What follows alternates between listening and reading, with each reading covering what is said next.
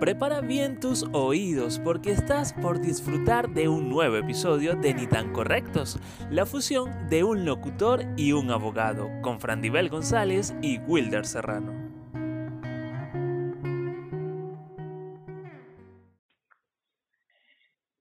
¿Qué tal? Sean bienvenidos a un nuevo episodio de Ni tan correctos. Luego de una pausa, bueno, regresamos nuevamente con el penúltimo episodio de esta cuarta temporada, específicamente el episodio número 39.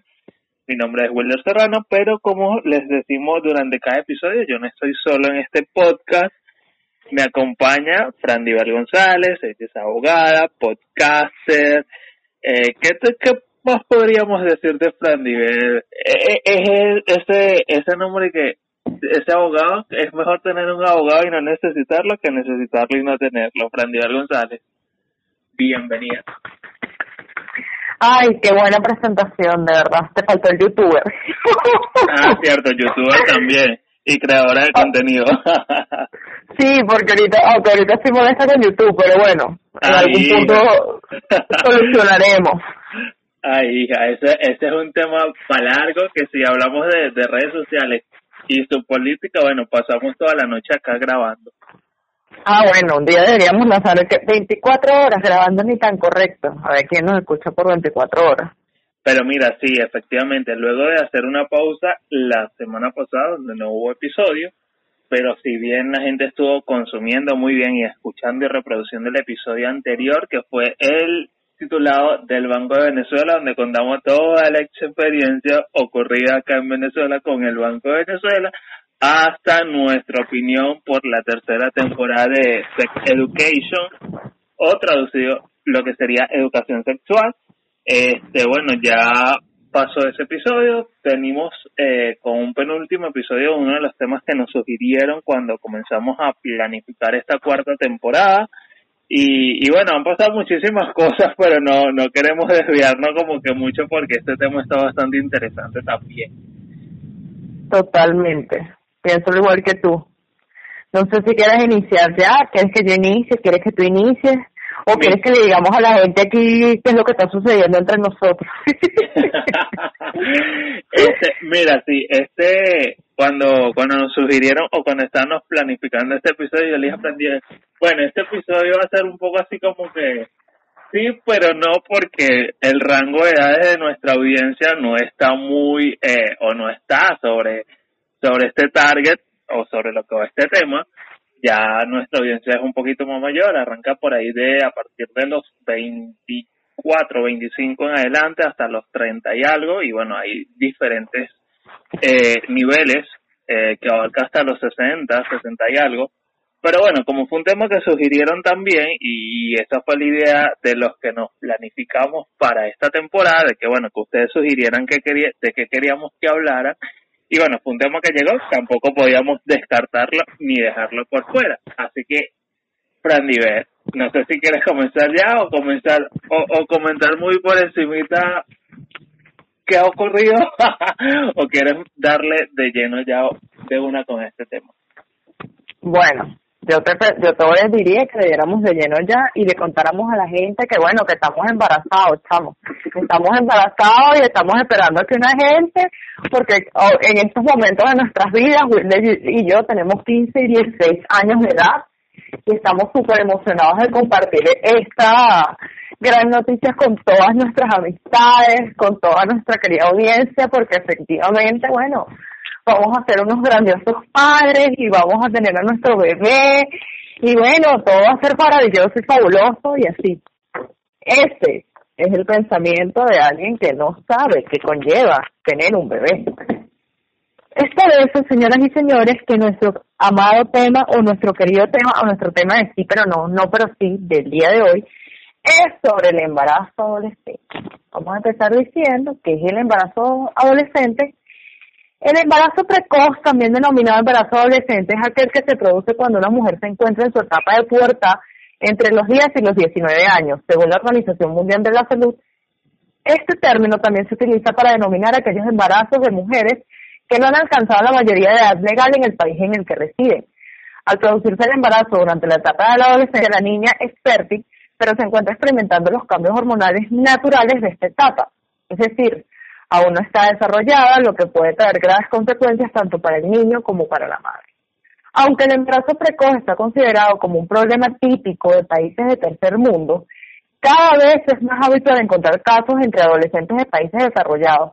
La mayor parte de estos embarazos no son deseados, sino que son consecuencias de violaciones o de falta de conocimiento real sobre el tema. En otras ocasiones, el embarazo precoz es el fruto del deseo de los adolescentes de experimentar relaciones sexuales sin protección.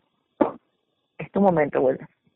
Mira, sí, de hecho lo voy a complementar con una información que tengo por acá al respecto que dice, el embarazo en la adolescencia es un problema habitual en África subsahariana y en países de América Latina y del Caribe. En la mayoría de los casos de embarazo adolescente son no buscados y no deseados.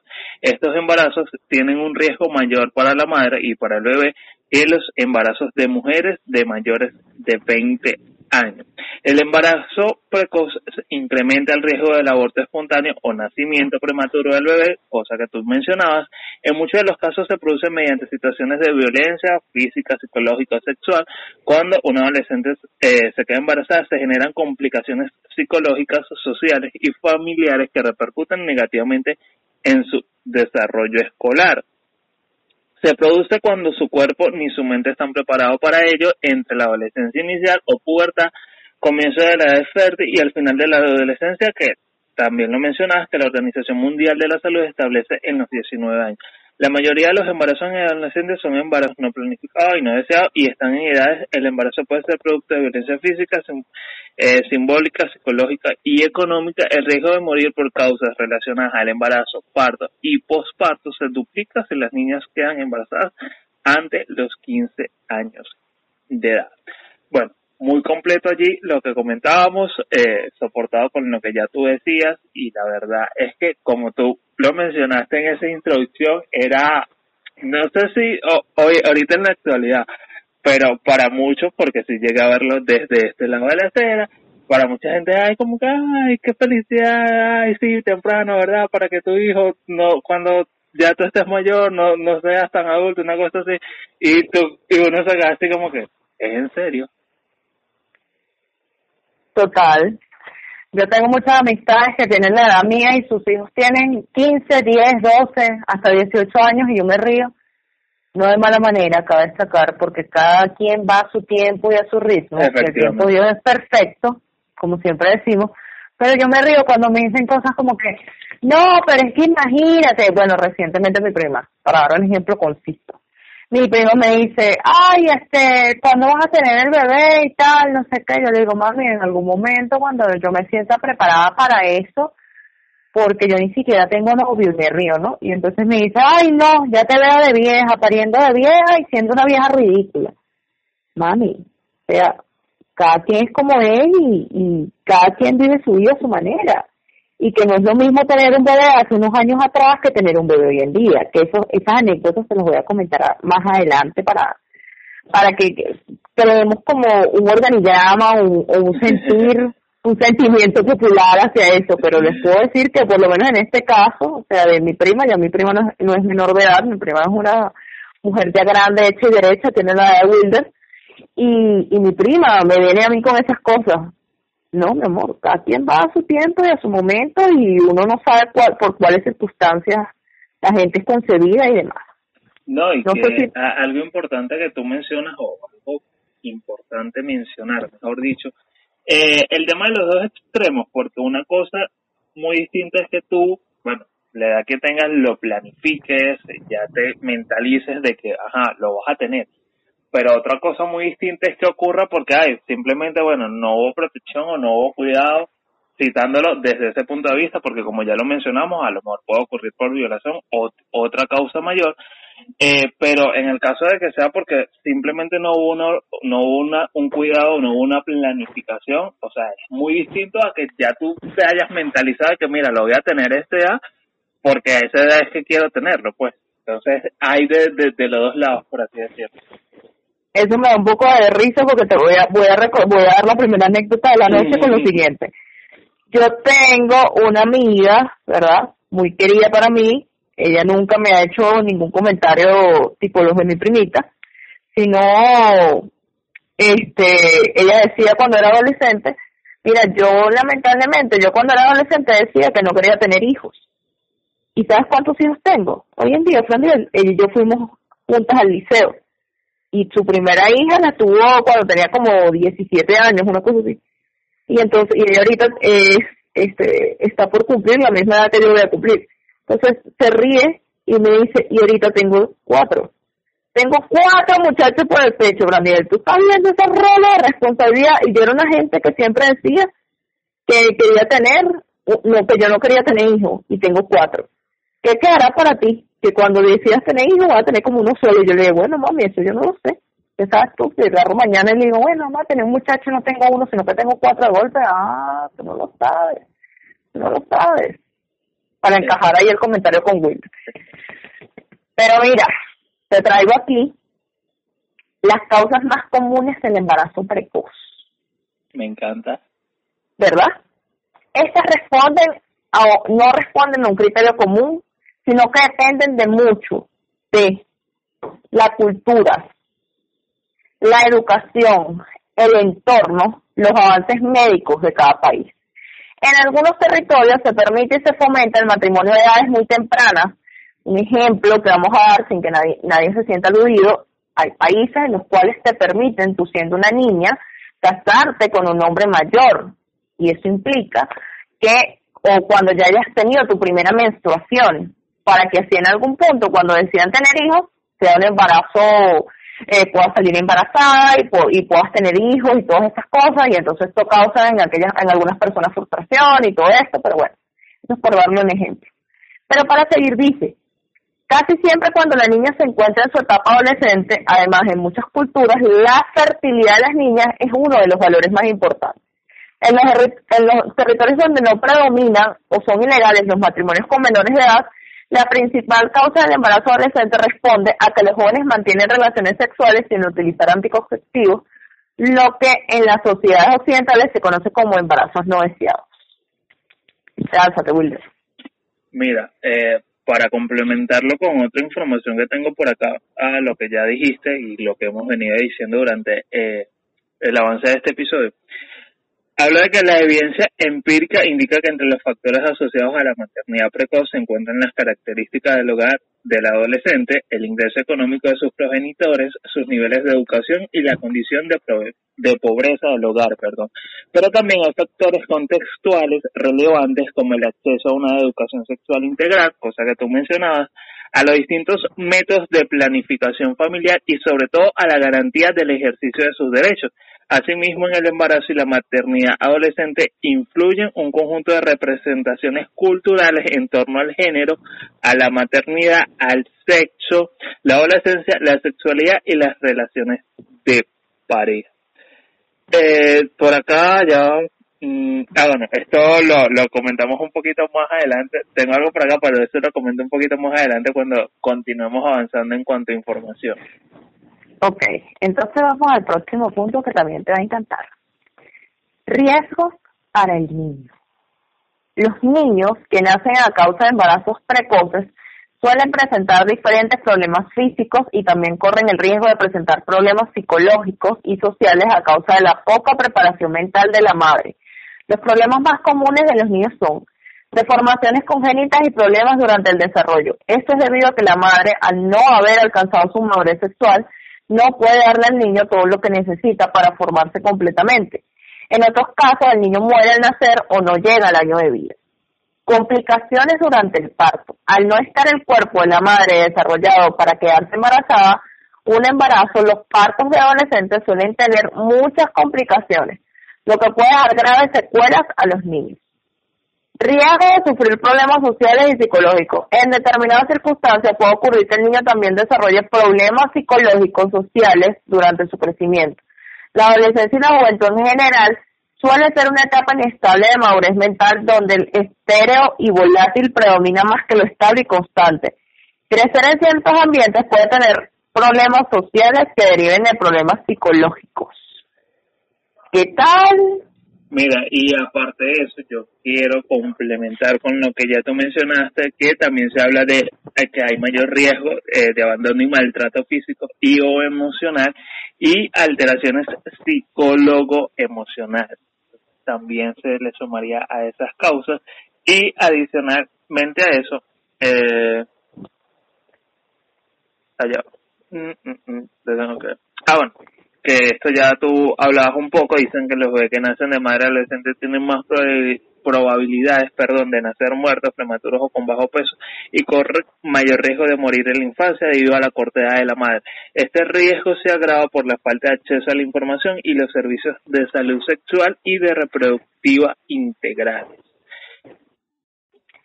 Riesgos para la madre. El embarazo representa una situación en la que influyen muchos elementos importantes como el estado físico, el mental y el social.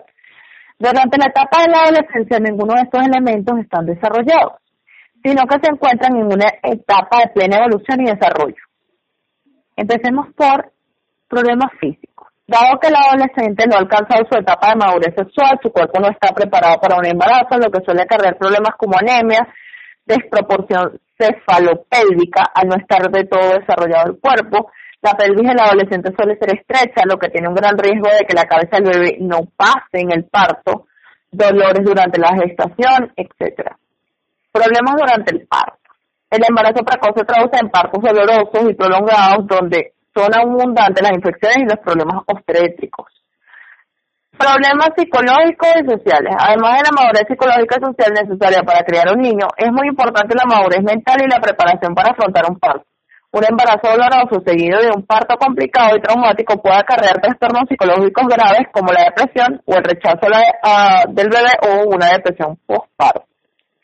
¿Qué te parece, Mira, esas te las tenía por allí, pero ya que las mencionaste, también te la voy a complementar con otra cosita que dice por aquí, que dice, las niñas que quedan embarazadas a una edad temprana corren mayores riesgos de padecer mortalidad y morbilidad materna. El embarazo durante los primeros años después de la pubertad aumenta el riesgo de aborto espontáneo, obstrucción del parto, hemorragia postparto, hipertensión relacionada con el embarazo y afecciones debilitantes durante toda la vida como la física obstétrica. Tener hijos muy jóvenes también significa que las mujeres y las niñas son más vulnerables a otros resultados negativos para la salud materna por los partos frecuentes, los embarazos no planeados y los abortos inseguros. Aparte de eso, dice, que se estima que 16 millones de niñas de edades comprendidas entre los 15 y los 19 años dan a luz cada año y un 95% de esos nacimientos se producen en países en desarrollo. Las niñas de entre 10 y 14 años tienen cinco veces más probabilidades de morir durante el embarazo y el parto. Las niñas de 15 a 19 tienen el doble de probabilidades que las demás de 20 de morir en el parto o el embarazo. Y la tasa de mortalidad de sus neonatos es aproximadamente un 50 superior. Cada año, unos 3 millones de niñas de 15 a 19 años se someten a abortos peligrosos. América Latina y el Caribe es, ya te voy a decir, América Latina y el Caribe es la región con mayor fecundidad adolescente en el mundo después de África subsahariana. En la región, una tercera parte de los embarazos corresponden a menores de 18 años, siendo casi un 20% de estas menores de 15 años. Ricky, que tráigame mi respirador para, procesando, procesando datos allí. Y no, y que el colmo es que esto a, a lo mejor no no voy a citar Venezuela específicamente porque realmente no manejo estadísticas o datos eh, fieles eh, por, por decirlo de una u otra forma, pero realmente hay países o hay situaciones donde realmente la gente comienza a ver esto con una normalidad que es como que más bien como que si tú estás en ese rango de edad y no tienes hijos o no estás embarazada, es como que más bien tú eres la persona rara y extraña. Totalmente de acuerdo con, con tu sentir. Porque vamos a nuestra segunda historia del momento paréntesis de la noche para que vayan llenándose de odio y rencor hacia este tipo de situaciones. ¿Y por qué lo digo? Porque esto es un caso de la vida real porque esto no me pasó a mí porque yo cuando era adolescente no salí embarazada, en ningún momento, hasta el sol de hoy todavía no salí embarazada, pero miren esta situación, yo estudiaba en un colegio de monjas en algún momento de mi vida, ¿no? Y todos éramos felices y comíamos perdices. Y por cosas de la vida, una de mis compañeras, ¿verdad?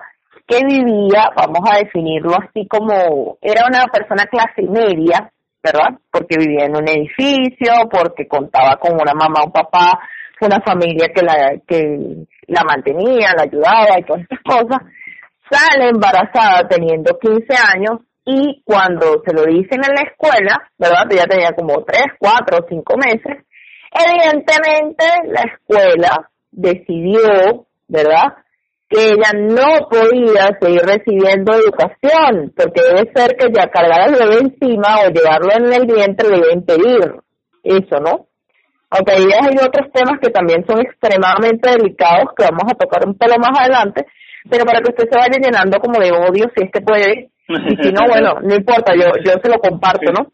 Pero imagínese usted tener 15 años, salir embarazada y tener que vivir ese, esa conmoción de que le digan a usted, mira, Wilder, te tienes que ir al colegio porque embarazaste a su tanita. Imagínense ustedes teniendo o viviendo esa situación, siendo un adolescente y siendo señalado por las demás personas hacia este, hacia este punto. Ten, ténmelo ahí, ténmelo ahí porque te tengo más. Okay. Como siempre, ¿verdad? Vamos a conversar entonces de otras cosas bien interesantes aquí, que es nada más y nada menos que ya te voy a decir el nombre de este sitio, que se llama Fondo de Población de las Naciones Unidas. Ustedes dirán, ¿por qué ella empezó a dar un ejemplo de una cosa que vivió con una niña en la escuela y ahora se lanzó para acá? Aguarden, dije que me lo guardarán ahí. El Fondo de Población de las Naciones Unidas es una agencia especializada que comenzó a patrocinar programas de política demográfica en 1967 Está dirigida por Natalia Kanem, que es uno de los organismos dependientes de la Asamblea General de las Naciones Unidas, llámese ONU, y tiene su sede en Nueva York. Ustedes dirán, ¿por qué Fran está diciendo esto? Entonces vamos a llegar al llegadero, que era lo que Wilder comentaba hace nada. La tasa de fecundidad adolescente en Venezuela es de 85.3 una de las más altas de la región. El embarazo adolescente es uno de los problemas más estructurales que ha padecido el país. Las elevadas tasas no son producto de la crisis económica, no es un problema de reciente data ni coyuntural. Lleva por lo menos 50 años sin modificarse. En el 2012 se creó un subcomité de estadística de embarazo adolescente en el que se reunieron todos los organismos del sector que tienen que ver con una problemática para diseñar políticas públicas para su disminución. Este grupo dio lugar a la PRETA, Plan Nacional de la Reducción del Embarazo a Temprana Edad, un plan que pone hoy en día Venezuela en el camino correcto para la reducción del embarazo adolescente porque tiene una dirección estratégica, unos lineamientos muy claros, responsabilidades asignadas a cada uno de los organismos del sector un plan que en la medida de lo posible ha sido costeado por cada uno de los involucrados. Volvamos al pasado. Ahí está. Estoy hablando que es un año tipo 2006, 2007, en donde esto no existía. Ahora saltemos un poco más adelante. Para usted que no me conoce, yo tuve, gracias a Dios, la oportunidad de estudiar en colegios o en liceos en donde yo pasé de extractos distintos y eso lo agradezco porque eso me permitió ver las, ese tipo de problemáticas porque usted usted dirá, ay no, un hijo es una bendición y no sé qué, claro que sí, un hijo es una bendición, el niño viene con un pan debajo del brazo y usted se va a ver albergado y lleno de amor y todas estas cosas. Pero yo le voy a decir lo siguiente, no es lo mismo que yo refuerza la, la idea que, voy a reforzar la idea que Wilder en su momento, que yo diga, voy a tener un hijo ya con casi 30 años, ¿verdad?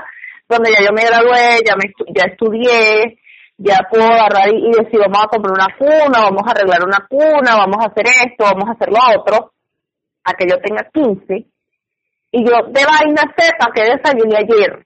O sea, es difícil. Y a mí nadie venga y me romantice esa idea porque no es una idea romántica, no lo es. Para algunas personas sí, porque gracias a Dios contaron no solamente con el apoyo de su familia, sino con el apoyo de su pareja.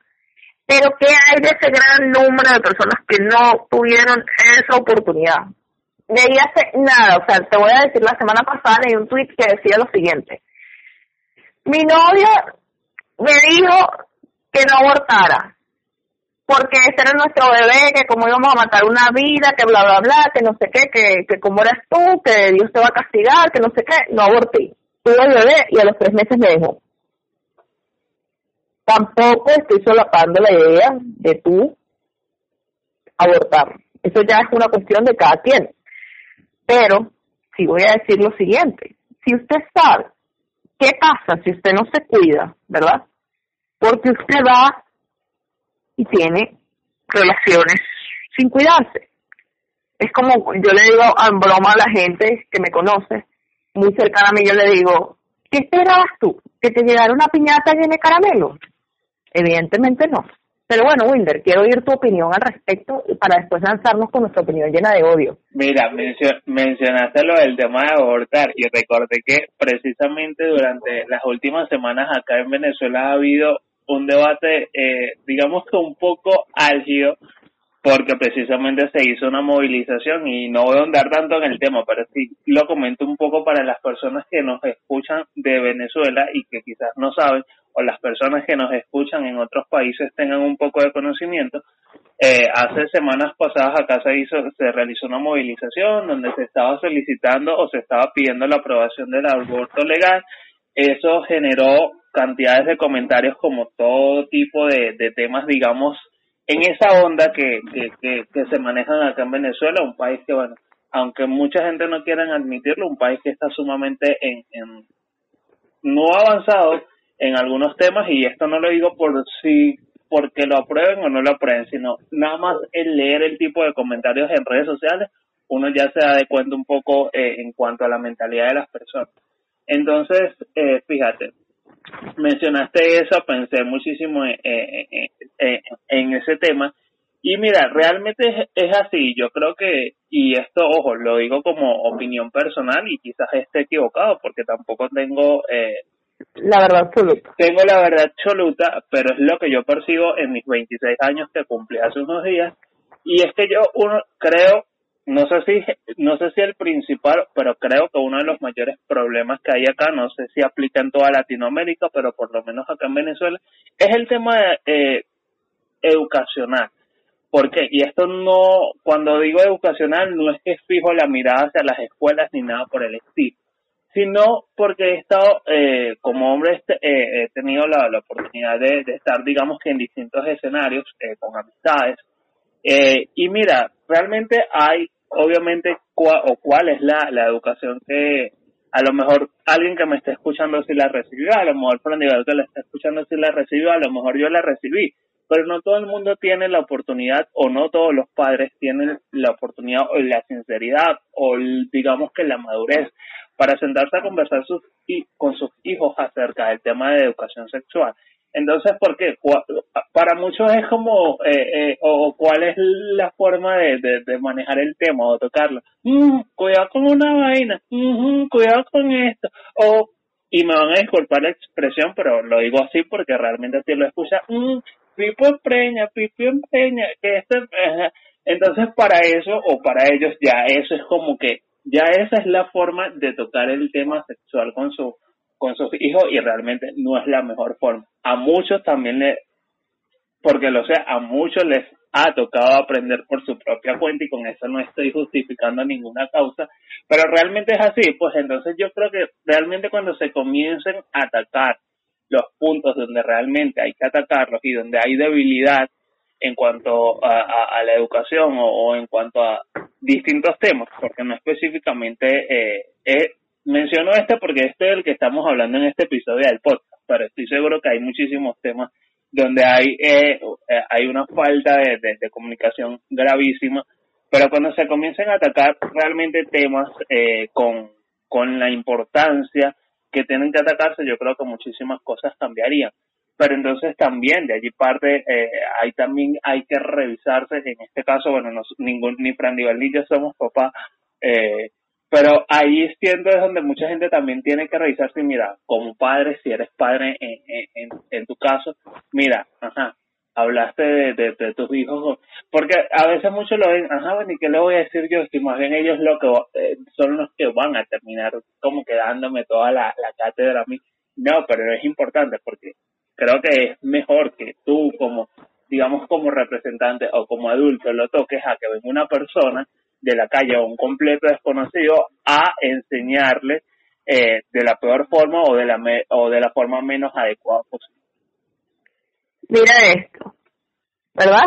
¿Se acuerdan que hace un breve instante les acabo de decir que me guardaran la idea? Voy a conectar los puntos porque como siempre Wilder me complementa.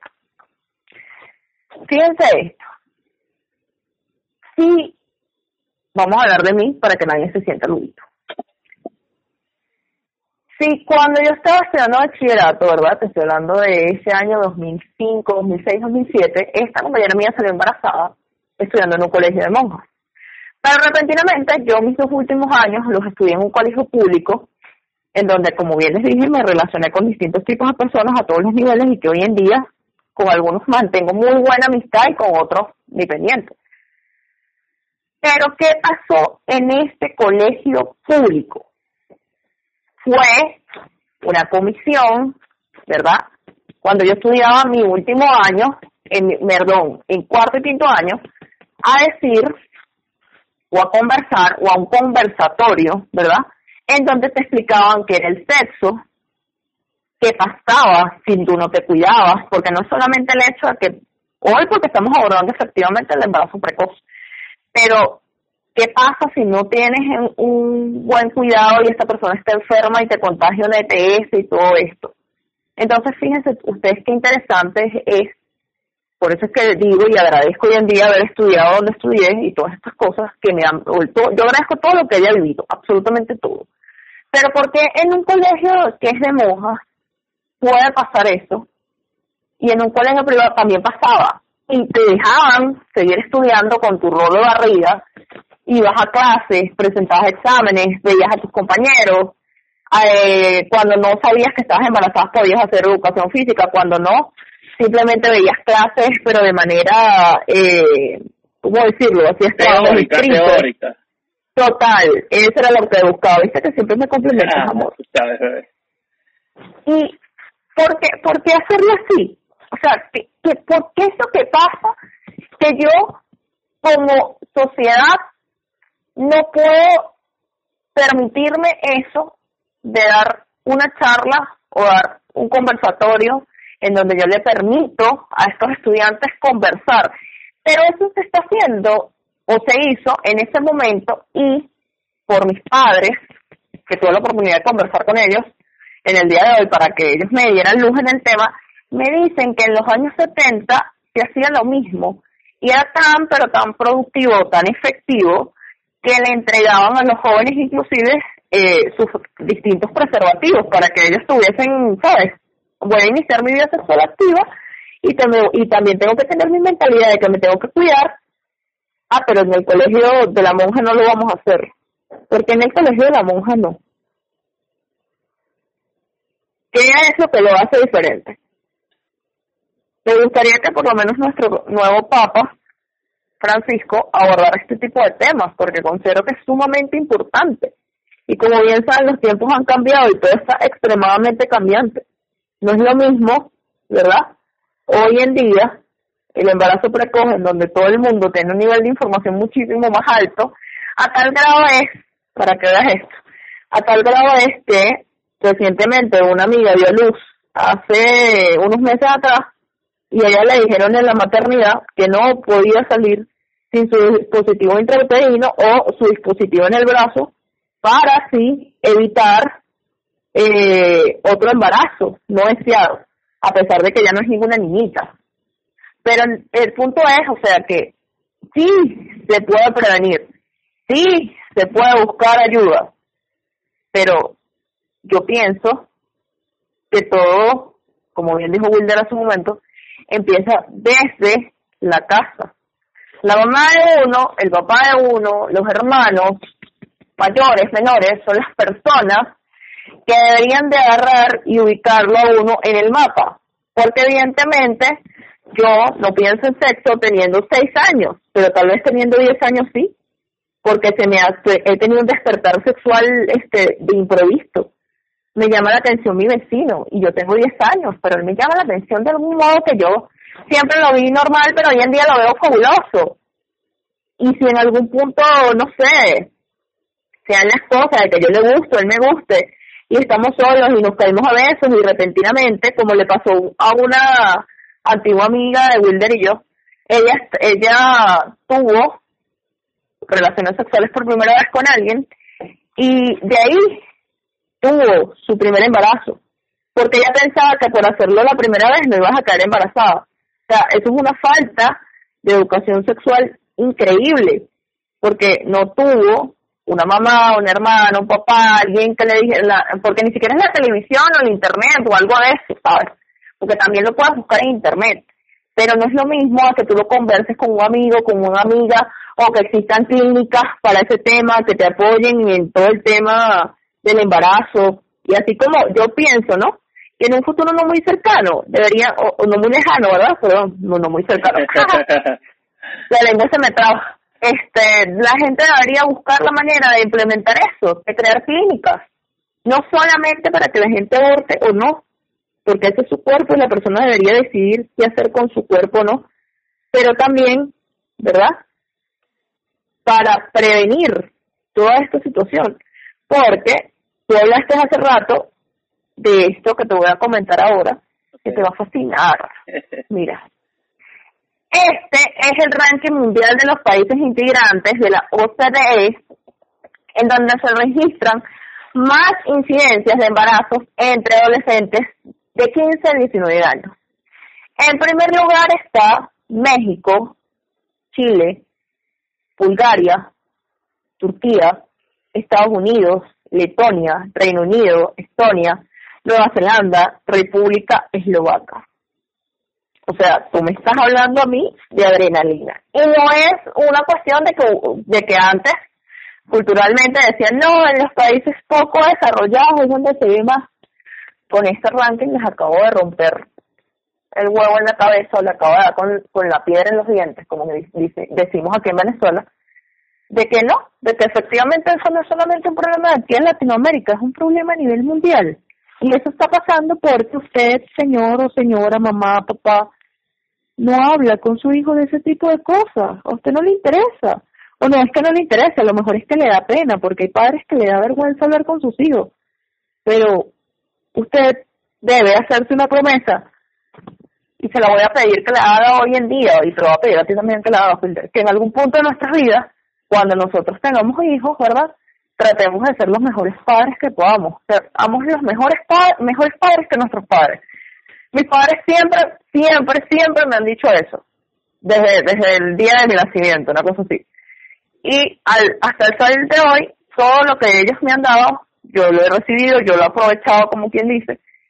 Y agradezco que no hoy en día no haya pasado eso. Ah, que como todo ser humano puedo cometer errores, en el sentido de que pude haber vivido algún susto así, de que tengo 17 años y estoy impactada porque repentinamente tengo miedo de que de, quedar embarazada como lo describí hace un momento y estoy feliz porque ay, vamos a ser felices y comer perdices.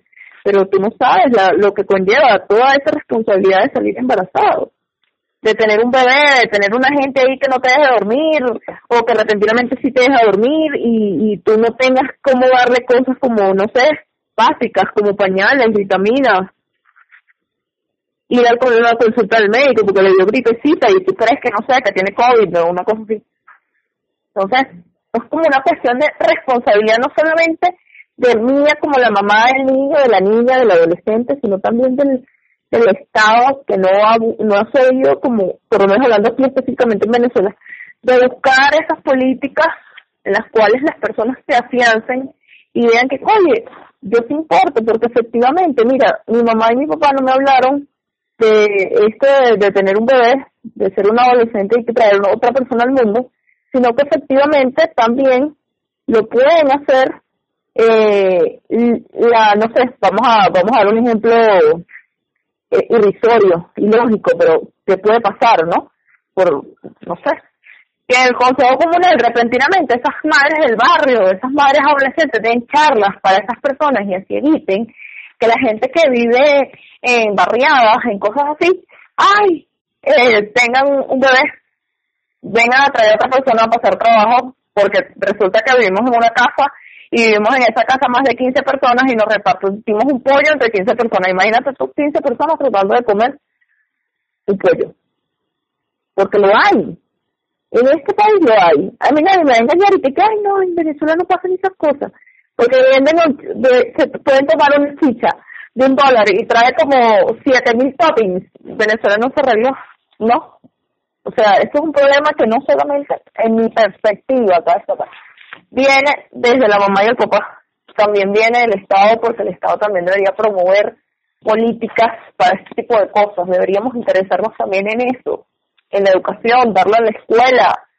Como les, les, les acabo de dar el ejemplo, a mí, mi amiga entonces no se pudo graduar conmigo en el colegio y eso que compartió bastante tiempo conmigo antes de salir embarazada y esa es, la, esa es una de las pruebas de que cada quien decide tomar su destino.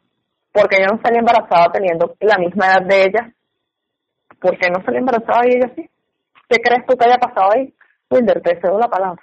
Mira, qué bueno que mencionas o que mencionaste este ejemplo, porque yo recuerdo que también, en, por lo menos en etapa de bachillerato, imagínate, ya yo tengo más de seis o cinco años de, de haber salido, y yo recuerdo que también hubo como que un boom, porque, o sea, ahí no, ahí no lo puedo llamar por otro nombre, porque realmente fue como que una moda, porque no era nada, no eran otras causas la que mayores que hacían de que no, bueno, fulanito salió embarazada pero no, fue como que un boom y obviamente mucha gente se afianzó en, por lo menos en esa amiga tuya que tú comentas que no le dejaron terminar, pero allí obviamente hubo un cambio en cuanto a, direcciones y todo eso, que es como que, mira, tú no le puedes negar la educación independientemente de que esté embarazada, entonces mucha gente se agarró de allí y yo te digo, por lo menos yo en, cuando eso, para mí fue como verlo como que se puso de moda y, y los salones full y abarrotados de, de,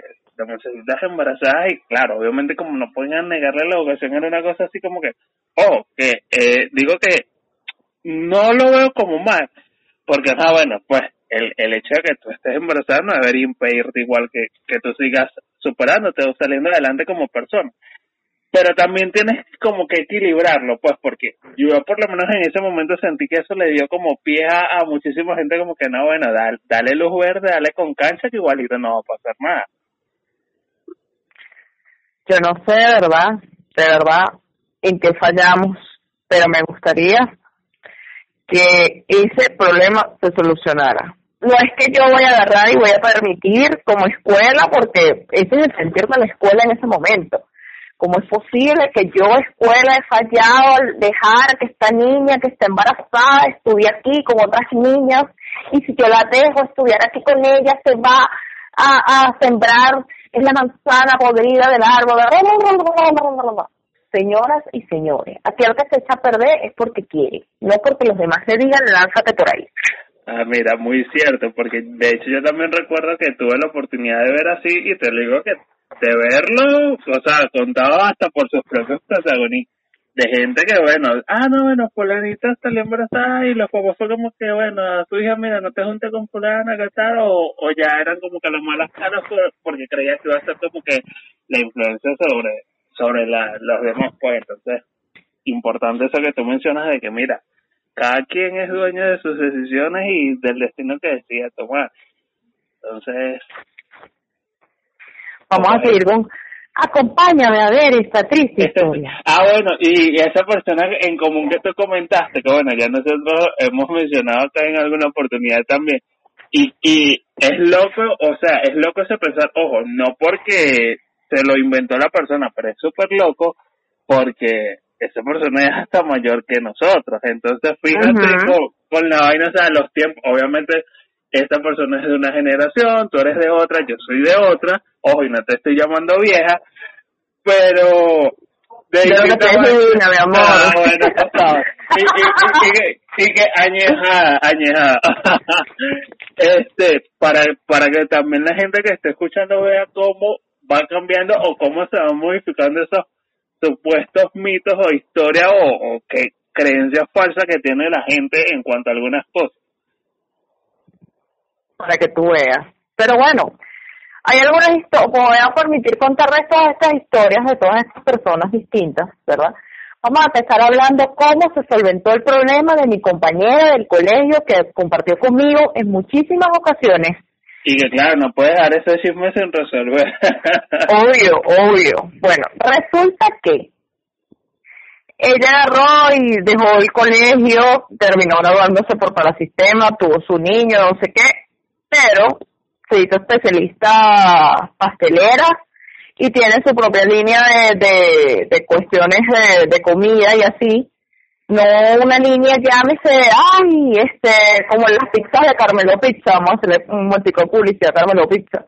No, no una línea de comida congelada, no, no. O sea, te estoy hablando que ya tú le dices, mira, eh, ella, ella prepara cierta cantidad de, de cosas, vamos hallacas navideñas, pollos navideños, y repentinamente hace una cantidad y ella le manda a la gente la cadena y la gente le pide y ella va y se lo manda, se lo lleva y así, o tú vas y lo buscas, hace donas, hace de todo. El hecho es que igual logró salir adelante, pero no hizo una carrera después de esto.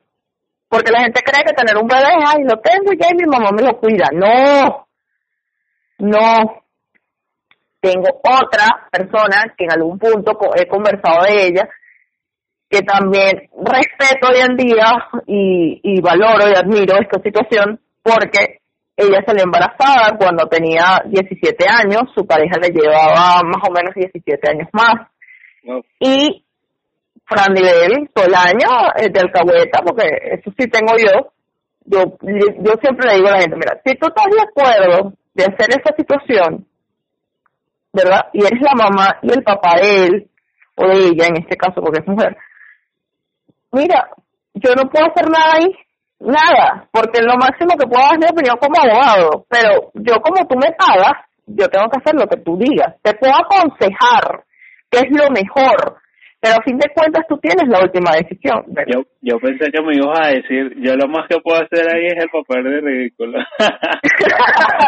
de payasa, que por cierto, que por cierto, abriendo un paréntesis así, yo monté un estado para que Wilder lo vea y, en WhatsApp y todavía el Wilder no lo ha visto y me escribieron como cuatro personas diciéndome que porque me estás lanzando puntas, eso es conmigo y mi cara así, eh, ya, mira, ya, va, ¿cuándo lo montaste?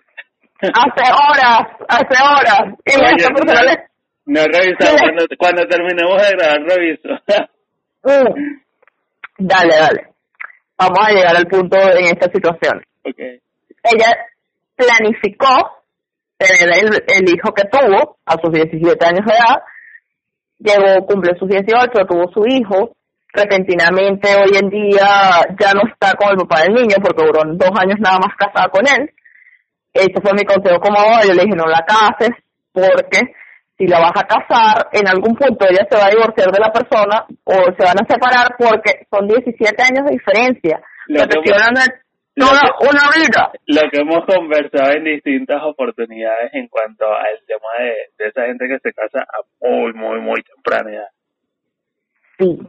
Y repentinamente, fíjense, esta persona se separó de él, hoy en día tiene otro hijo, tiene más o menos como 23 años, y gracias a Dios le va bien, vive en otro país, pero volvemos a caer en el mismo peo. Salió adelante, surgió, creció, no sé qué, aprendió, pero lamentablemente no siguió estudiando más. Perdió, como decimos aquí en Venezuela, el año. O sea, no quiso seguir invirtiendo en su educación cuando la educación, mira, la gente dirá, no, es que ahorita no vale la pena estudiar, pero la educación te da criterio propio. Te da, te sienta las bases en ti mismo para tú poder solventar cualquier tipo de problema. Y a ti nunca nadie te va a caer a mentiras porque ya tú te armaste tu criterio propio y ya tú sabes de dónde vienen cada cosa. Ahora volvamos al otro ejemplo que recalcamos hace un momento, Wilder. Eh, comentaba que efectivamente nosotros teníamos una persona en común y esta persona sale embarazada de esta manera, sí logró graduarse de la universidad, sí siguió adelante, luchó, sí pudo, pero su hija la desprecia. Y eso viene dado a que en el embarazo, yo, tú estás embarazado, ¿verdad? Y tú deseas ese bebé. Ay, mi bebé lindo, mi bebé hermoso, mi bebé precioso, y lo espero con ansias y todas estas cosas. Pero si tú no llevas un embarazo así de un, de un ser, ¿verdad? Que tú misma o mismo deseaste, porque hay hombres que también desean tener hijos, que eso voy a, voy a decirlo un pelín, un más adelante. Este, en este caso, este, no vamos a decir que es un karma, es el castigo, porque no es así, pero sí es malo que, oye, tú hayas decidido tener un bebé, lo hayas decidido traer a este mundo, y todas esas cosas, y esta persona te desprecie. Le hace más caso a los extraños o a cualquier otra persona menos a ti. Eso también me parece triste. Vamos a dar otro caso, pero este es más lejano, mucho más lejano. Esa persona era un adolescente, era feliz, ¿verdad? Vivía en el interior del país y repentinamente le empezó a echar los perros un tipo mayor y ella ni pendiente. Ay, señor, respéteme y tal.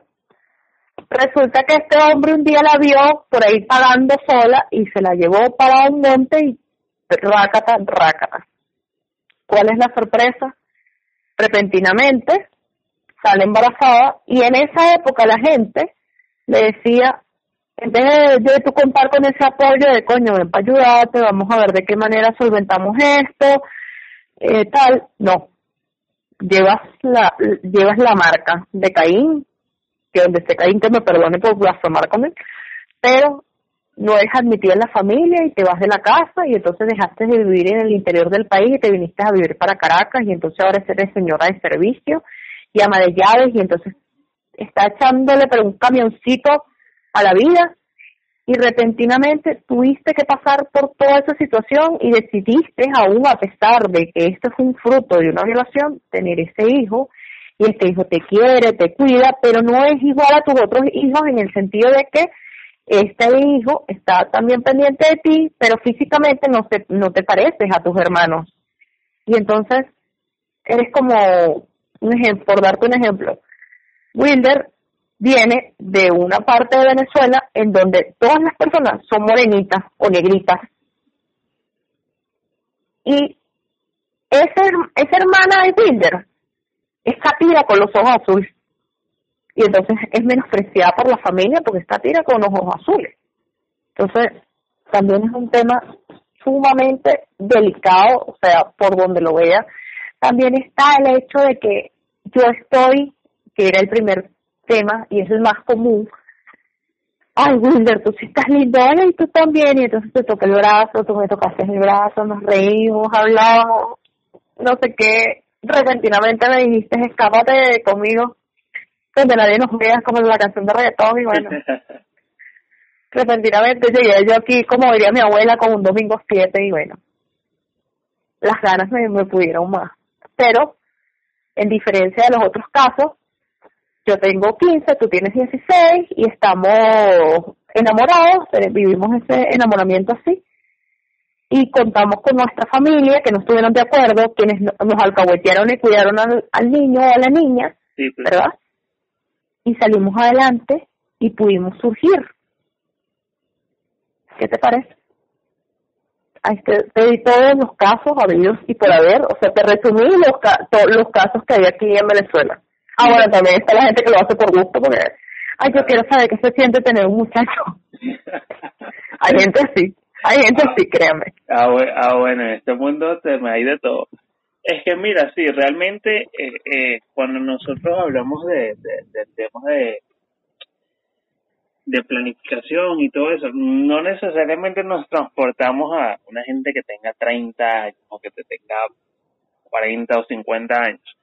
Si no es el tema, es que sí, como, diría, como dirían popularmente, si, si tú todavía ni siquiera te, has aprendido todavía a limpiarte el trasero. O sea, ¿cómo tú pretendes limpiárselo a, a, una criatura? Y, y el tema es también todo lo que eso conlleva porque, ajá, si tú le vas a echar piernas, tú solo, bueno, ojo, y solo me refiero a que si tú a echar piernas, ajá, con, con tu situación o con tu muchacho que tuviste, genial. Pero el tema es que terminas de una u otra forma y a lo mejor lo que la expresión que voy a soltar se va a escuchar demasiado fuerte, pero realmente es así. O sea, tú terminas arrastrando a toda tu familia, ejemplo, a que tus papás sean los que te tengan que tender la mano con, con la situación. Entonces, mira, ya de un, no solo estás cambiando tu vida, o sea, sino estás cambiando y asumiendo o lanzándole una responsabilidad también al entorno que te rodea. Entonces yo creo que ahí es donde realmente entra en, disputa o se forma la cosa porque, como dije anteriormente, si tú vas a asumir tu responsabilidad y le vas a echar pierna, bueno, genial. Pero ahora, cuando terminas afectando a, al entorno, ahí ya la cosa se va de las manos. Esto es un problema que se pica y se extiende. Ah, mira, vamos a hablar de mi favorito porque este es mi favorito. Mujer. Belleza. Repentinamente está esa mujer, ¿verdad? Que no salió embarazada siendo adolescente. Pero esta mujer tiene una hija. Y esta hija tiene una hija siendo adolescente. De una hija, de una hija, de otra hija. Vamos a colocarlo de la siguiente para que se entienda. la abuela, ¿verdad? No tuvo hijas siendo adolescente. La hija, si tuvo hijos adolescentes, la nieta también tuvo hijos adolescentes. Aquí se presentan dos cosas interesantes. La primera está la característica marcada por la sociedad. Ella es así, va a seguir fungiendo ese rol, ese patrón. Si a ti no te gusta algo, ¿verdad? Rompe el molde. No seas igual que los demás. Si toda la gente se monta en el autobús y no dice buenos días, sé tú el que dice buenos días, por ejemplo. En este caso, si tú, siendo la nieta, ¿verdad?, de esta mujer, es que esta situación se se ha venido repitiendo ya en dos generaciones, ¿verdad? Y que tu bisabuela no fue así, rompe el ciclo, tú mándate a poner el aparato cuando tienes, no sé, 10 años, porque quieres empezar a vivir tu vida loca. Que a ese punto es el donde quiero llegar. Conmigo trabajaba una señora que ella decía, voy a decirlo lo más marginal posible, porque esto fue sumamente marginal, esta conversación. Ella dijo, no, porque cuando mis, mis hijas se pusieron con la cuca caliente, mi cara que Muy criollita. Sí, tenían 12 y 15 años, yo les mandé a poner a uno el aparato esas coño su madre. Y así no me parieron muchachos hasta que tenían 20 años. Y mi cara fue...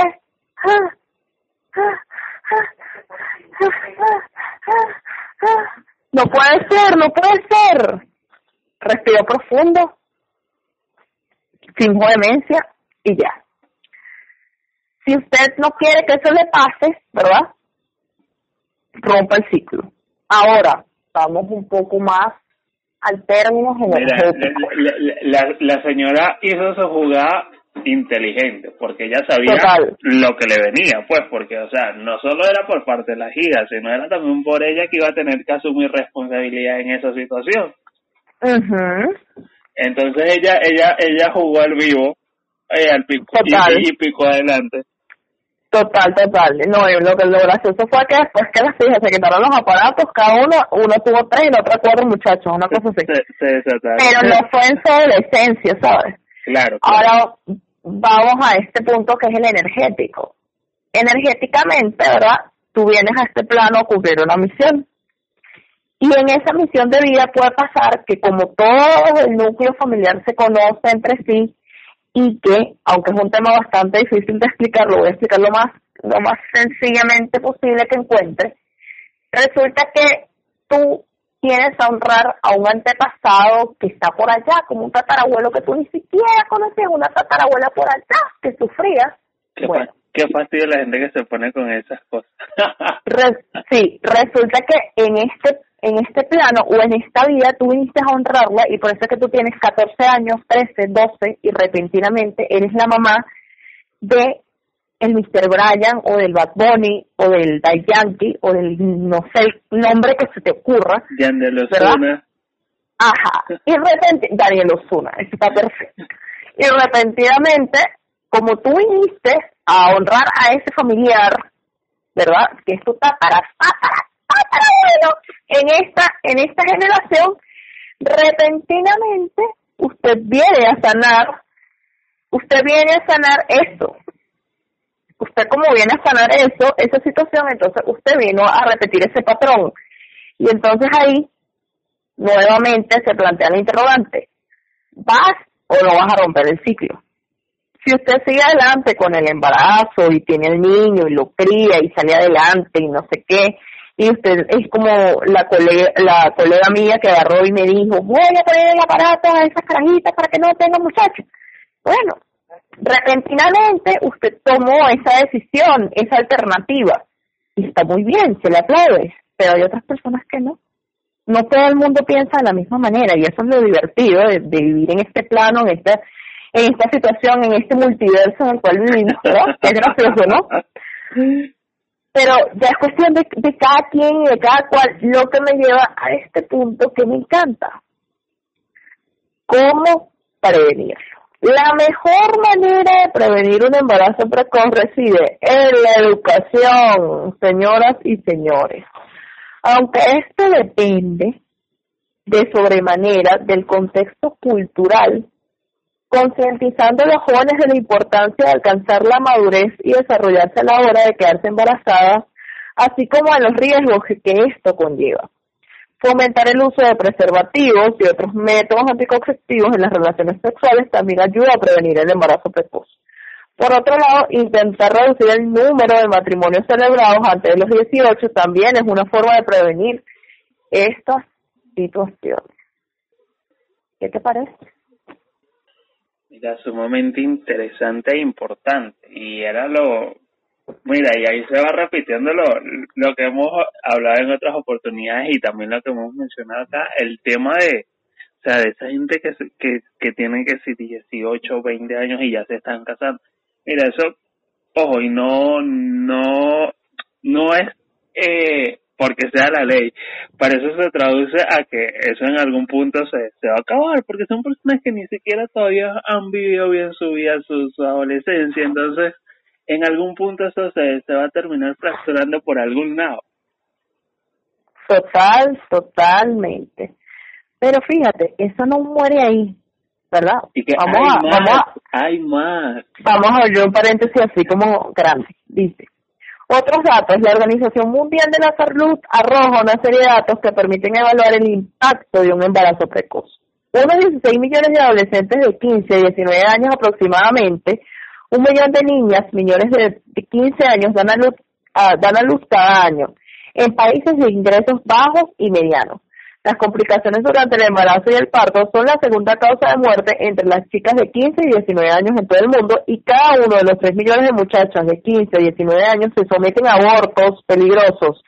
Los bebés de madres adolescentes se enfrentan a un riesgo considerablemente superior de morir que los nacidos de mujeres de 20 a 24 años. O sea, ¿sabes lo riesgoso que es tener un bebé a esa edad en donde usted lo que tiene que estar pensando es que me voy a poner, qué me, plata me van a dar, cómo me van a celebrar. Pues si usted vive en Venezuela o es latino o así, la mayoría de la gente esa edad, teniendo 15, 16 años, está pensando en mi chick, chick, ¿verdad? Esa famosa serie en TV, esas cosas de verdad pasan en Latinoamérica.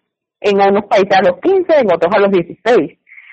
Pero hay eh, culturas, por lo menos en Estados Unidos pudimos ver que en una época, y que todavía creo que no pasa, se hizo eh, Teen Mom, no sé si, si te acuerdas, sí, sí, que era una serie que relataba las vivencias de esa adolescente y el bebé y todo este problema que se le presentaba a ella en su vida, o sea, era una cuestión más, yo veía eso y era adolescente, yo me desesperaba, imagínate, y era adolescente. Yo decía, Dios mío, y, no pensaba en, ay, nadie le, le dijo que no hiciera eso. No, no, yo, yo veía la cuestión y veía el trabajo que pasaban, el hecho de que se, la pareja adolescente si estaban juntos discutían porque porque llegaste tarde, que porque no me atiendes, que tú nunca tienes tiempo para mí, que yo tengo que atender al bebé todo el día, sea de día, sea de tarde, sea de noche, y tú lo único que haces es dormir, no, no hablas conmigo, no, y yo decía, ¡Ah! Dios mío santísimo, qué horrible esa situación. Exactamente eso era lo que te iba a comentar, tenían que ya comenzar a convivir como pareja y fíjate, una gente que ni siquiera digamos habían convivido como novio, comenzar a vivir como pareja en una relación con un hijo pequeño, entonces era digamos que como que el desastre total horrible y que hay un punto sumamente importante que hay que tocar ahí, que no todos los adolescentes son iguales, ni todas las situaciones son las mismas. Entonces, si hablamos de una persona que vive aquí en Latinoamérica, por lo menos aquí en Latinoamérica existe Plafam, ¿verdad? Perdón, no en Latinoamérica, aquí en Venezuela existe Plafam, o aquí en Caracas, pues, para ser más específico. Entonces existen otras en otro, en otro, en el interior del país. Pero allí es sumamente más económico el hecho de ponerte un aparato, tener preservativos, tengas planificación familiar. Yo no sé qué pasó de 1970, o sea, desde, desde hace 40 años para acá, yo creo que eso como que se perdió, no lo sé, que dejaron de implementar ese tipo de políticas porque es verdad, tú lo puedes ver a través de, de, de Patria y los distintos programas sociales que te ofrecen, pero ellos te ofrecen de ayuda cuando ya tienes como quien dice, ya estás montada, como diría mi muy coloquialmente, ya estás montada sobre el burro, pero no te dicen cómo prevenir esta situación. Es como que, véndeme los pescados, pero no te enseño a pescar. No, o sea, hay que buscar la manera de que la gente se informe, que la gente tenga la oportunidad de saber, a pesar de que era como Wilder hace un rato atrás, ay, a lo mejor si yo me pongo a hablar con un adolescente hoy en día de sexo, el adolescente me va, a conmigo el piso. Muy probablemente. Puede, pero, no, puede que lo haga, pero también puede que en sus argumentos o en su discurso haya muchísima ignorancia. Total, total, total, porque cree que durmió con tres personas o con cincuenta y ya es más malo que nadie. Lo que puede ser que tiene un chancro por ahí y no lo sabe. Exactamente así no sé si tengas algún otro caso interesante. No, bueno, en, en, cuanto a eso que mencionaste, yo creo que realmente es porque se dejó como que darle continuidad o visibilidad, realmente no lo sé, porque, o sea, si te soy sincero, por lo menos yo no lo he visto así, o de que pase por, mira, lo vi en tal sitio, no. Entonces realmente creo que sí hay que darle como que foco de importancia a ese tipo de cosas eh, y creo que hoy en día muchísimo más, pues, por, por todo el tema, que a lo mejor va a ser, como lo hemos mencionado, quizás un poquito allí como que, porque, ajá, bueno, hay, y que hoy en día hay como que muchísimo mayor, bueno, como que no, hay muchísimo mayor acceso a otros tipos de herramientas y otro tipo de cosas, pero creo que igualito eso nunca debería de faltar allí. Totalmente. Tener una mamá, un papá, un hermano, alguien en nuestras vidas que nos digan eh, siendo adolescentes, mi amor, usted puede ser adolescente y dormir con media Caracas. Era como yo discutí hace unos meses atrás con la una de, mis colegas, porque yo le, el, chamo me decía, es, un adolescente, el chamo me decía, Fran Nivel, pero es que eh, mira cómo se comporta mi hermana, que no me deja salir y tal, no sé qué, no sé qué más. Yo le dije, mira, no te puedo, yo no te puedo solapar yo te puedo solapar en la parte de que usted puede hacer lo que le dé la gana porque ese es su cuerpo y tal y todo lo que usted quiera, pero usted tiene que cuidarse. Y entonces me dice, Fran no le digas esas cosas porque se va a acostar con media Caracas. Y yo le digo, se puede acostar con media Caracas siempre y cuando se cuide.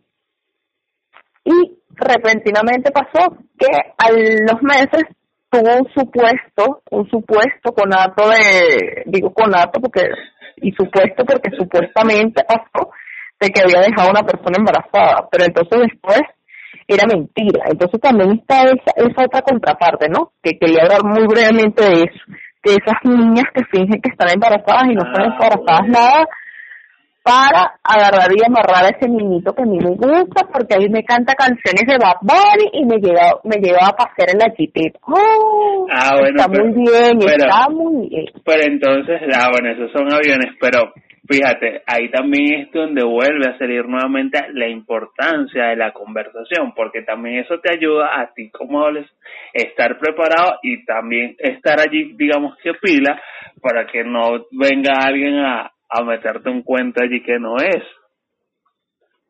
Total, totalmente, o sea, mamá, papá, lo que siempre digo, y lo voy a decir hasta el cansancio, y cuando yo tenga hijos, muy probablemente Wilder sea el que me recuerde, ¿tú te acuerdas? Cuando grabamos estos programas y, y, y me diga, y yo dije, ¡ay, Y es lo siguiente. Y que bueno, menos mal que este episodio van a quedar igual por allí para la historia.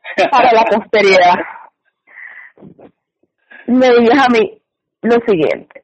Mamá, papá, Fran oye, está pendiente, tienes que estar pendiente de lo que haga el niño, la niña, que no creas tú que porque tienes 15, 16, 17, 18, 19 años, eres más malo que nadie, porque en la calle te vas a encontrar gente que es más mala que tú. Y lamentablemente hay gente que no ve las cosas como uno las ve y que te va, como dice, como diría mi mamá, te van a sacar en la calle y te van a decir, vámonos el fin de semana para la playa. Ven, te duermes conmigo en la carpa, durmamos abra durmamos así como los están durmamos abrazados y tal, ay, que se te, se, te siente aquí como que algo que se te levantó, y entonces, ay, yo lo hice y pensé que no iba a pasar nada, y mira, tengo chancro, o tengo, no sé, BPH, tengo sífilis, tengo un embarazo precoz, y no sé, tantas cosas que le puede pasar a la gente en un momento así o simplemente no te pasó nada porque no, no sé, eres estéril y no, lo sabes, sino hasta 30 años después, 20 años después. El punto es que tú como mamá, como papá, como hermano, oye, preocúpate y ocúpate de los demás. Trata de ver, trata de ver y preocuparte por ese hermano, hermana, porque no todo el mundo va a querer que esté bien y esté feliz. Y más que cuando la gente llega a cierta edad, entonces piensan, ¿y cuándo te vas a casar? y porque y será que se va a quedar solterón o solterona o van a empezar a decirte cosas como como que ay no eso se la pasa rompeando recientemente una de mis amigas se casó y entonces varias distintas personas que nos conocen y que saben que somos amigas de, de años me llegaron a preguntar me dijeron ay pero ya se casó y cuando va a tener el bebé ay porque como su hermano ya tiene hijos y ella no es problema de nadie. Y, y, y, señora. y que apenas estaban terminando de barrer el papelillo del casorio, dirían por allí, y ya estaban preguntando por la gente es intensa. Detente, amigo, detente. Tú no eres así. Yo no entiendo, ¿verdad?, cuál es ese empeño de, de estar eh, incomodando a la gente. Pero en fin, de sus hijos el empeño de llevarle el ritmo y las etapas de la vida de las personas. Total, total, total. Y que créame que usted, un hijo es una responsabilidad. Y es una responsabilidad que mi, que usted no, no es, no es mínimo. Legalmente es hasta los 18 años. A menos que la persona estudie carreras tipo medicina, derecho, cosas así que sean, no le, le quiten tiempo a ese hijo, a esa hija y es hasta los 25. Y después de esos cinco años, o sea, ya supuestamente usted no tiene nada que ver con su mamá, con su papá, con sus hijos y esas cosas hasta que llega la, la vejez en donde usted como hijo le tiene que retribuir a su padre. Tu, ah. tu mamá y tu papá escuchan ese, esa parte desde el cuarto. Literal, literal, literal. Y este, lo más importante es este punto es, o sea, aquí específicamente en Venezuela, que aquí el aborto existe en Venezuela, pero en los casos de violación. Una persona que fue violada y repentinamente se embaraza puede decidir acudir a su médico de confianza y decirle, mira, yo me voy a yo quiero abortar porque yo fui violada, acuérdate, hace hace dos meses, tres meses, cuatro meses, cinco meses, porque nosotros inclusive le vivimos, ¿verdad, Winder? No porque Winder iba a abortar o yo iba a abortar, no, no porque una amiga en común nos hizo esta gran pregunta, ella nos preguntó, Mira, yo fui recientemente violada y tal. ¿Cuándo pasó eso? Hace tal. Yo le pregunté, ¿qué quieres hacer? Porque yo todas estas, esa es tu vida, yo no me meto, yo soy muy respetuosa de la vida de la gente. y ella nos dijo que no iba a abortar, ¿verdad? Nosotros le respetamos su opinión, yo soy muy pro, pro no aborto, ¿verdad? Pero respeto a la gente que lo hace, no me voy a poner a estar discutiendo, es que bueno está, que está, no, es problema de cada quien, inclusive la gran mayoría, yo tengo 100 amigas y de mis 100 amigas, 80 han abortado, para que ustedes vean el gran número de gente que, aborta aquí. Y repentinamente ella me preguntó, o nos preguntó en ese momento, cuáles eran las opciones para ella. Yo le dije, mira, si tú decides denunciar a la persona, ¿verdad? Lo puedes hacer, eh, puedes acudir a, un, a una terapia, al psicólogo y todo este tema, para que te vean y toda esta situación. Y esa persona al final no lo hizo, o lo hizo, pero lo hizo como a medias.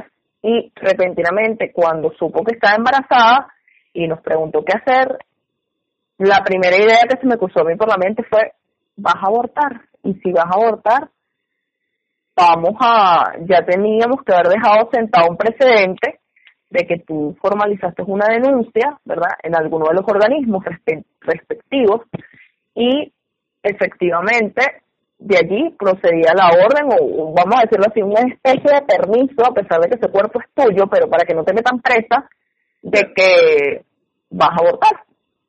Le expliqué todo esto tal cual como lo acabo de explicar aquí. Ella no tomó esa decisión y está muy bien porque ella es dueña de su vida, de su cuerpo, de sus actos y demás.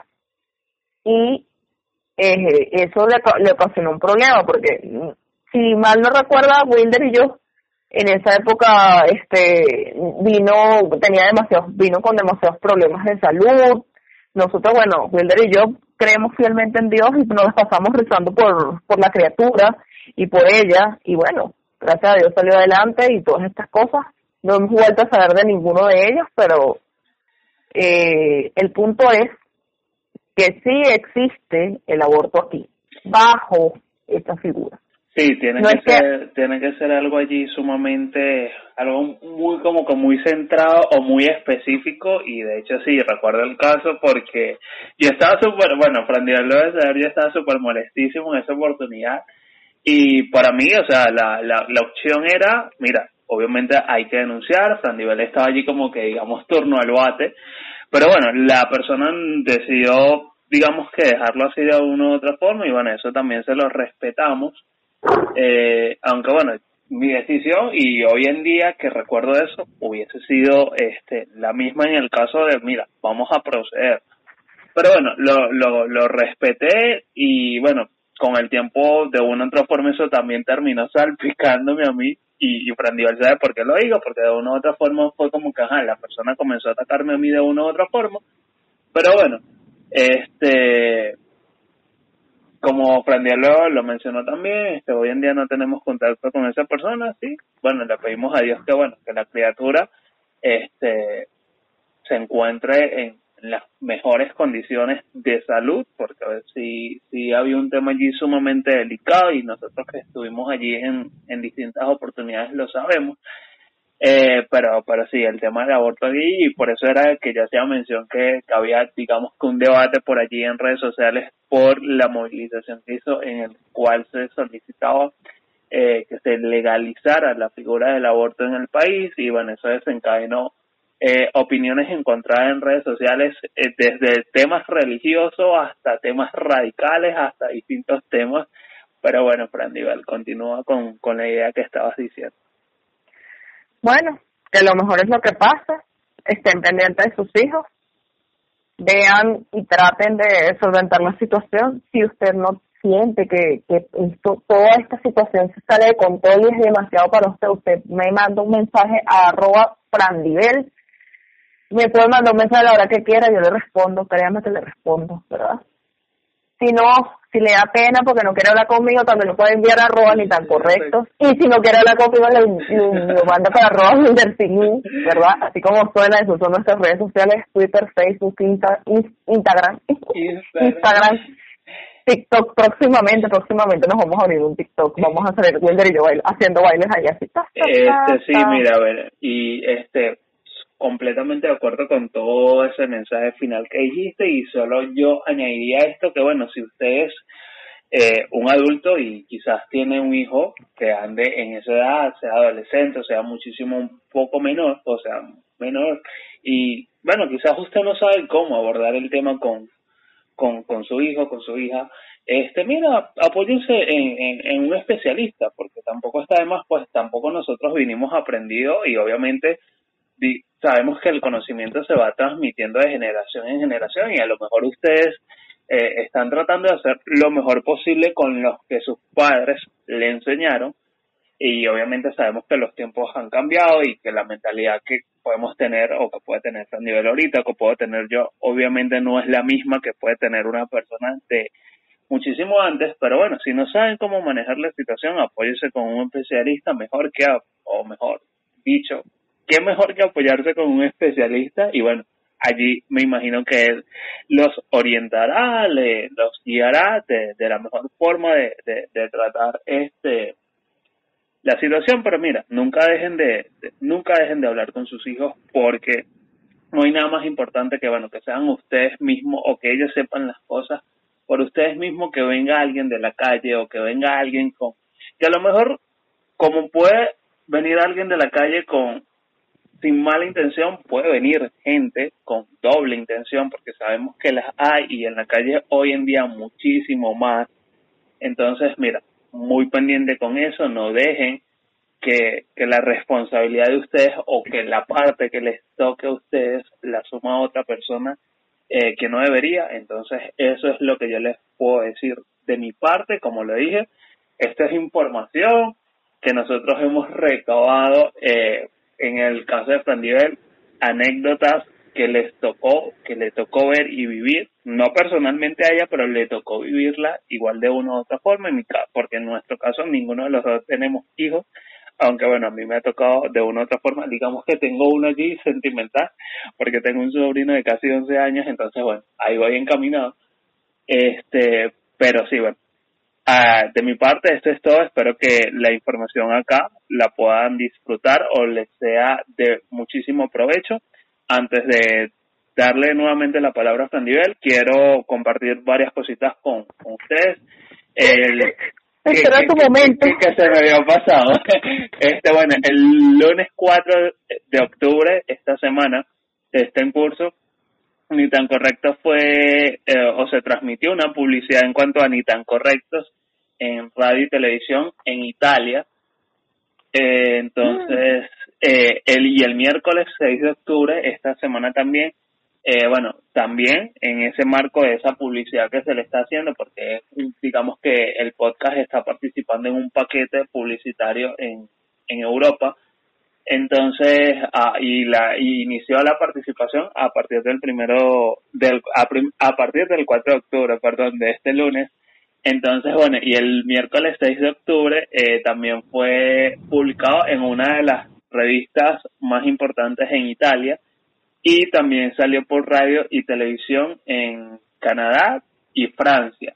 Entonces, bueno, nosotros sumamente agradecidos. Bueno, eso también fue gracias también a, a un seguidor del podcast y, y un gran amigo de, de este lado, Miguel Espinosa allí, que bueno, me ayudó con el enlace eh, con las personas, eh, creo que son las mismas personas de publicidad creativa, no recuerdo bien, pero creo que son ellos mismos eh, que están por allí, porque bueno, eh, pero de verdad que nosotros sumamente agradecidos por todo lo que se ha logrado con Ni Tan Correctos, eh, estoy seguro que van a venir muchísimas cosas por allí, amén, nosotros seguimos trabajando en pro de que esas buenas noticias sigan ocurriendo, que nosotros podamos contárselas.